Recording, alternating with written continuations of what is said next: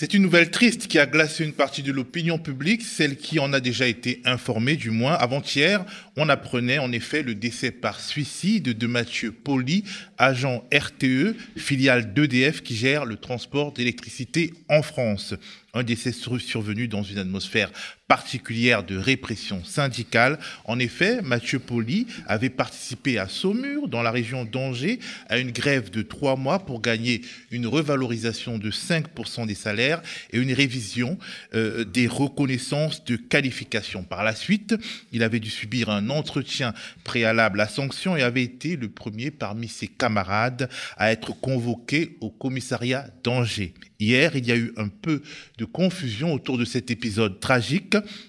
Et nous avons voulu donner la parole à Cédric Liesti de la CGT Énergie Paris pour qu'il clarifie certaines choses et surtout pour rendre ensemble hommage à ce jeune travailleur qui avait tout son avenir devant lui. Bonjour Cédric et toutes nos condoléances. Merci, bonjour Théophile. Alors, je l'ai dit en introduction, il y a une certaine confusion sur le décès tragique de Mathieu Poli. Donc, j'aimerais que tu nous dises ce qu'on sait des circonstances professionnelles qui ont entouré sa mort. Alors effectivement, euh, Mathieu, donc tu l'as juste titre rappelé dans ton introduction, donc est un est un agent du RTE réseau de transport électrique. Hein, donc c'est l'entreprise qui est en charge d'acheminer l'électricité euh, partout en France sur le réseau. Et donc euh, Mathieu, lui, il est de la région de Saumur, donc il n'a rien à voir, en tout cas directement, avec l'affaire des quatre camarades du Nord qui eux ont été déférés il y a quelques jours à la DGSI à Levallois-Perret. Donc c'est une affaire parallèle, mais qui s'inscrit dans un même mouvement, puisque c'est le mouvement que tu l'as juste justement rappelé euh, pour euh, l'augmentation des salaires qui traverse toutes les entreprises électriques et gazières maintenant depuis le début de l'année 2022. Et donc Mathieu, en fait, avait participé à la reprise en main, enfin en tout cas été accusé d'avoir participé à la reprise en main de l'outil de travail sur, sur la région de, de Saumur. Et ça avait été le, suite à une plainte encore du RTE euh, pour euh, ces faits syndicaux, avait été le premier camarade du syndicat là-bas à être convoqué en audition libre par la police. Je crois que c'était le 7 septembre dernier. Et donc, euh, ce qu'on sait aujourd'hui, c'est que suite à cette convocation qu'il avait extrêmement mal vécue, il s'était mis en arrêt maladie prolongé et il venait de reprendre le travail seulement la semaine dernière. Et donc, malheureusement, le, ce drame terrible est survenu cette semaine. Donc, à peu près une semaine après sa reprise. Voilà, il a mis fin à ses jours. Alors, dans un communiqué de la CGT Énergie 69, il est écrit que Mathieu avait très mal vécu cette période de mépris, d'humiliation, puis de répression en tout genre. Oui, parce que alors c'est l'énergie 49. Hein.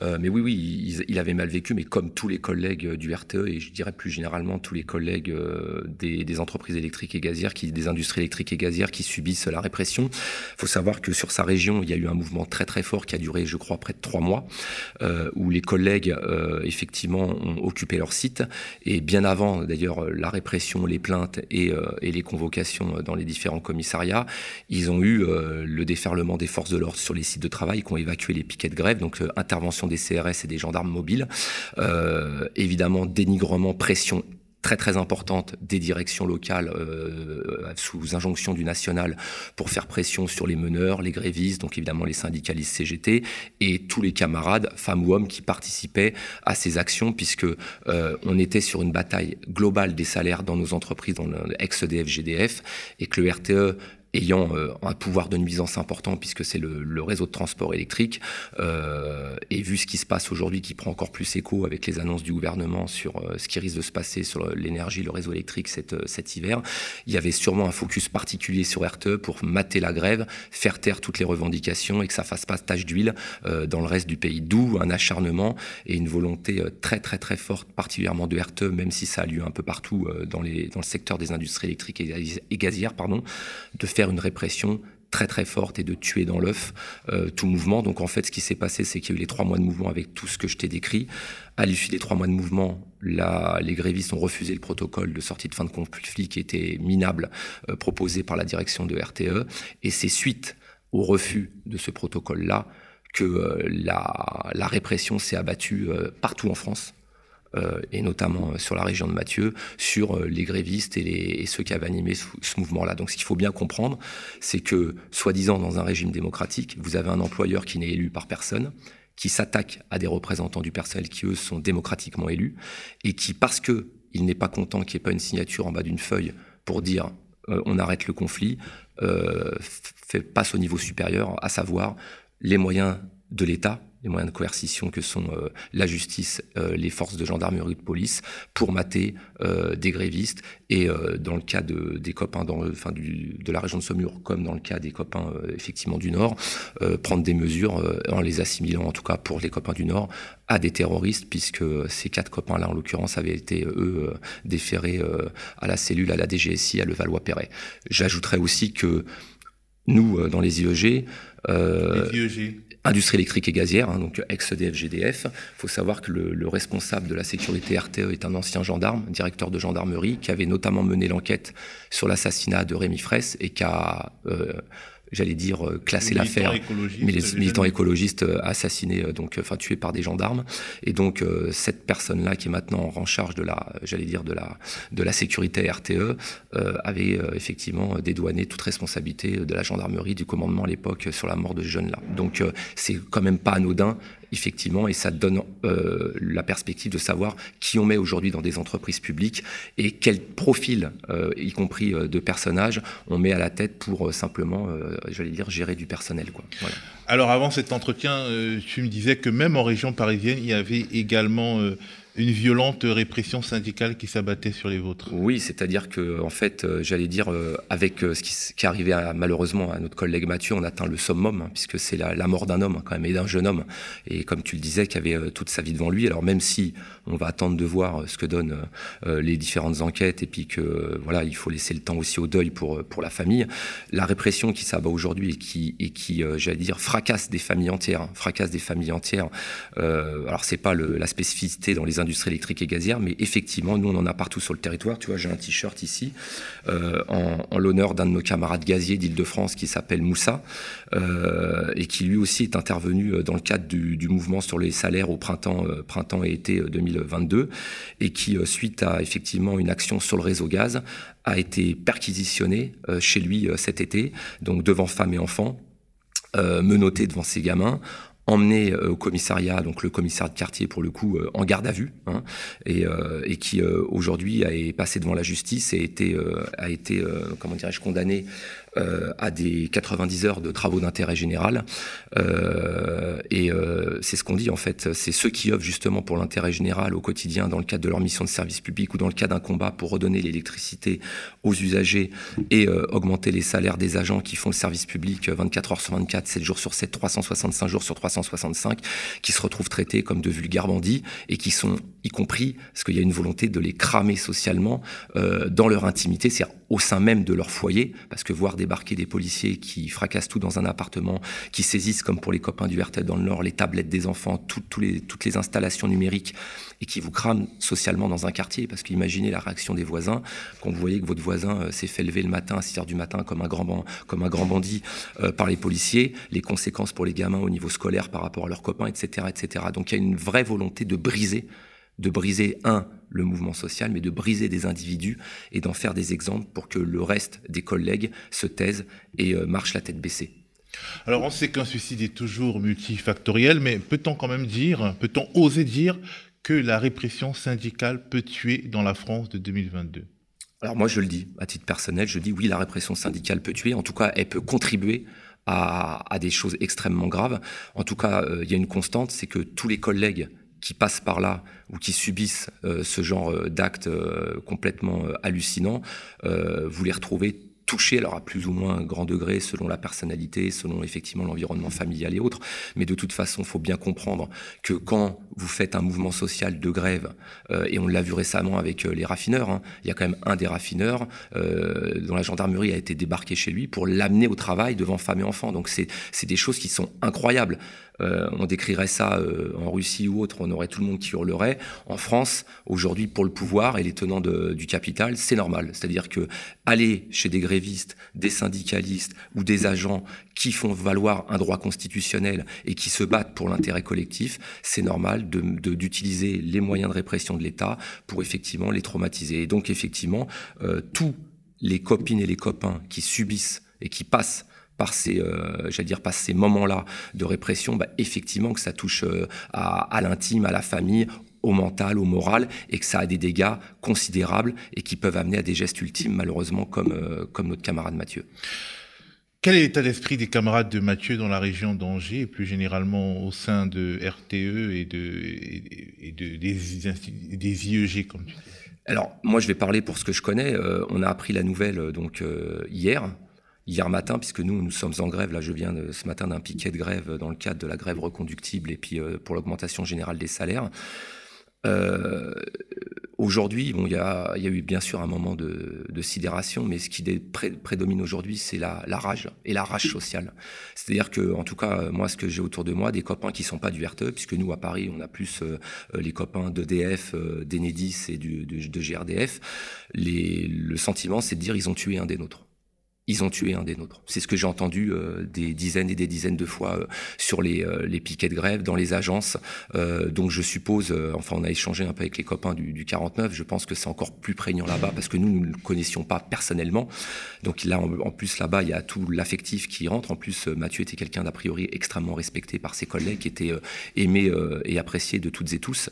Donc eux, j'allais dire, il y a en plus l'aspect affectif qui rentre en ligne de compte, mais même pour des gens qui ne le connaissaient pas personnellement, le sentiment c'est de dire les directions ont ôté la vie à un des nôtres. Et en tout cas, elles ont une part de responsabilité dans ce geste. Et c'est un des nôtres qui est tombé euh, voilà, au combat, on va le dire comme ça. Et euh, je peux vous dire que le temps du deuil passé, il y aura une réaction collective euh, de la CGT et de ses collègues à l'échelle nationale. À l'échelle nationale, c'est au moins ce qu'on peut dire, c'est que s'ils avaient voulu enterrer le mouvement par cette répression-là, euh, aujourd'hui, dans la situation actuelle, et avec ce geste désespéré qui nous foudroie toutes et tous, euh, c'est la réaction inverse qui se produit et les agents euh, ont beaucoup plus envie de relever la tête et d'aller euh, euh, faire vivre la mémoire et le, le, sens du combat de Mathieu que l'inverse. Ouais. À la CGT, est-ce que vous avez eu des contacts avec le sommet de l'État au sujet de cette triste nouvelle? Alors oui, euh, enfin a eu deux, enfin il y a eu deux contacts en fait. Il faut savoir que notre secrétaire général de la fédération, donc Sébastien Ménesplier, puisque RTE c'est quand même le laboratoire de la répression euh, ultime aujourd'hui euh, dans nos dans nos entreprises, a la semaine dernière, je crois, été en contact avec la direction du RTE en gros, leur expliquer que ce qui se passait, c'était inadmissible. Donc, c'était avant le suicide de Mathieu. Hein. Et c'était notamment, euh, ça faisait écho à, la garde à vue de 96 heures des quatre copains de Valenciennes qui ont été déférés à la DGSI. Euh, je précise d'ailleurs que c'est un fait, enfin, à ma connaissance historique depuis la libération, que quatre syndicalistes soient euh, mis dans une procédure pour cyberterrorisme, hein, c'est-à-dire dans des choses quand même qui sont très, très fortes et qui risquent aujourd'hui 15 ans de prison ferme quand même, hein, pour simplement avoir euh, euh, repris euh, l'outil de travail sans coupure en plus pour eux. Hein. C'est-à-dire qu'ils ont juste repris une manœuvre, un poste électrique. Alors pour juste pour expliquer, puis je vais revenir sur ce que c'est. vous avez une télé, une télécommande. vous regardez la télé. Euh, je vous supprime euh, la possibilité de la télécommande, mais vous avez l'image qui reste. C'est exactement ce qui s'est passé. On va en parler, mais j'aimerais savoir. Euh, Alors justement, donc on a appelé le, la CGT a appelé la direction du RTE pour leur demander d'arrêter. La réponse de la direction du RTE, ça a été de dire Passez le message, en gros, à toutes vos troupes. Maintenant, dès qu'il va y avoir grève avec reprise en main de l'outil de travail, ça sera le même traitement que pour euh, effectivement les quatre copains de la DGSI. Donc on voit bien euh, l'avertissement qui avait été donné et la connivence entre ces boîtes-là et euh, les plus hautes sphères du pouvoir, ce qui fait que hier, il y a le cabinet d'Elisabeth Borne, du Premier ministre, qui a appelé Philippe Martinez, donc là le secrétaire confédéral de la CGT, pour lui témoigner évidemment de toute leur compassion, euh, voilà, et puis en s'inquiétant quand même euh, éventuellement des conséquences sociales que pouvait avoir ce, ce, geste dans le dans un contexte de grève euh, qui s'étend, de en tout cas de, de grève reconductible pour les salaires en France et particulièrement dans nos entreprises, surtout dans un contexte où cet hiver ils vont avoir besoin des électriciens et gaziers au vu de ce qu'ils ont annoncé sur les problématiques sur le réseau. Alors, est-ce que c'est la question de la reprise en main de l'outil de travail qui suscite cette répression euh, tu, sembles penser, mais bon, on revient dessus. En quoi ça consiste de reprendre l'outil, euh, de reprendre en main l'outil de travail, et pourquoi ça fait aussi peur? Alors, je dirais que oui, il y a la forme, donc l'outil, la reprise en main de l'outil de travail, c'est la forme, mais je dirais plus, plus largement, c'est le, c'est la mobilisation dans des secteurs, puisqu'on le voit bien dans les raffineries. D'ailleurs, je précise, on parle souvent, ils bloquent, ils bloquent, non, ils bloquent pas, ils font grève. Et le fait qu'ils fassent grève empêche, effectivement, euh, voilà. Donc, euh, aujourd'hui, c'est le mouvement social, un mouvement fort de notre classe sociale qui fait peur aux tenants du pouvoir. Alors, en l'occurrence, nous, dans nos formes d'action, il y a effectivement euh, la reprise en main de l'outil de travail qui peut prendre plusieurs formes, je l'avais déjà expliqué ici. Euh, il y a la remise au courant chez des usagers coupés, Euh, d'ailleurs, je le précise, on a des copains, un copain qui s'appelait Jeff il y a quelques années, qui était passé en commission secondaire disciplinaire parce que lui avait refusé de couper une mère qui était en situation monoparentale avec euh, plusieurs gamins dans un appartement en plein hiver et qui s'était vu déférer devant les conseils disciplinaires. Euh, et donc, c'était grâce à la mobilisation de son syndicat Énergie Bagneux et de toute la CGT en France qu'on avait sauvé. Donc, la reprise en main de l'outil travail, ça peut prendre cette forme-là. Ça peut être ce qu'on faisait aussi à un moment, le basculement en heure creuse de quartiers entiers, c'est-à-dire là où l'électricité est la moins chère, on bascule des quartiers entiers pour que les gens effectivement payent le moins cher, ou la reprise en main, c'est-à-dire soit des coupures, soit simplement, en l'occurrence, euh, prendre, prendre le contrôle en fait d'un poste à un endroit donné du réseau en disant c'est nous les ouvriers qui reprenons en main ce poste-là, mais sans agir pour autant sur le réseau. C'est-à-dire pour un usager, en l'occurrence pour les quatre camarades de Valenciennes, ils ont repris en main un poste, c'est-à-dire ils ont dit on prend la commande du poste, on vous enlève à vous les directions la commande de ce poste électrique, mais on n'agit pas dessus. Donc en fait, c'était totalement transparent euh, pour, euh, pour les usagers. Et ce qu'on pense nous aujourd'hui, c'est que dans un contexte de conflit social majeur et de montée des mécontentements très importants de notre classe sociale, ils ont besoin absolument du réseau cet, hiver, le même réseau qu'ils ont quand même par leur politique euh, désossé, défoncé, qui fait qu'on va aujourd'hui on va avoir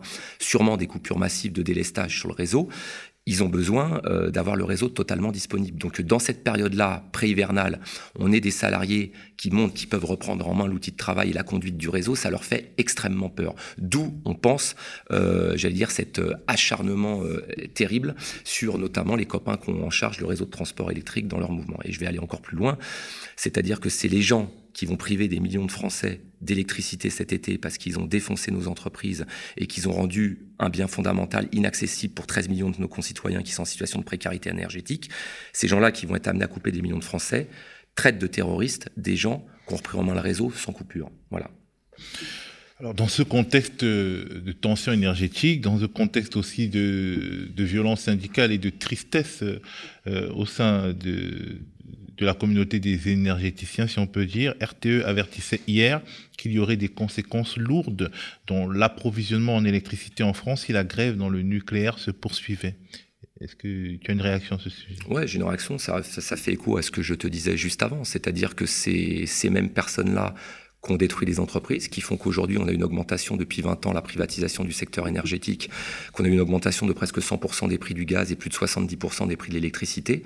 C'est ces mêmes personnes qui ont demandé euh, d'arrêter euh, les centrales nucléaires il y a 4 ans, euh, qui ont fait que Fessenheim a fermé, qu'on a embauché des gens pour fermer les centrales et non pour les entretenir, qu'on fermé plein de sites de production électrique ou gazière, qui participaient à l'équilibre du réseau et à faire qu'on ait l'électricité la moins chère d'Europe il y a 20 ans. Et je rappelle que quand on était service public, on était le premier exportateur en Europe d'électricité. Aujourd'hui, on est obligé d'en importer massivement et le peu, ou en tout cas, on en produit beaucoup moins qu'avant puisqu'on n'a plus les outils.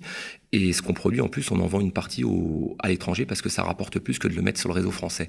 Donc au final, euh, ils s'inquiètent en disant, en essayant de faire porter la responsabilité aux grévistes de ce qui va se passer euh, cet hiver. Non, ce qui va se passer cet hiver, c'est purement et simplement le résultat des politiques euh, dictées par l'Union européenne et relayées avec zèle par le gouvernement français, à savoir de démantèlement et d'ouverture à la concurrence complètement anarchique euh, des, du, du système électrique français et qui fait qu'aujourd'hui, nous ne sommes plus en capacité de produire suffisamment d'électricité et que, comme on a dit aux, gars des centrales, vous arrêtez tout, ils ont tout arrêté. Effectivement, ils ont suivi euh, les injonctions du gouvernement et qu'aujourd'hui, le gouvernement leur demande de rattraper très très vite des travaux qui auraient dû être faits depuis 4 ans et qui ne seront jamais prêts pour l'hiver. Voilà. Merci beaucoup Cédric Lesti et une fois de plus toutes nos condoléances et à la famille de Mathieu Poli et à la communauté des énergéticiens de France. Merci à toi.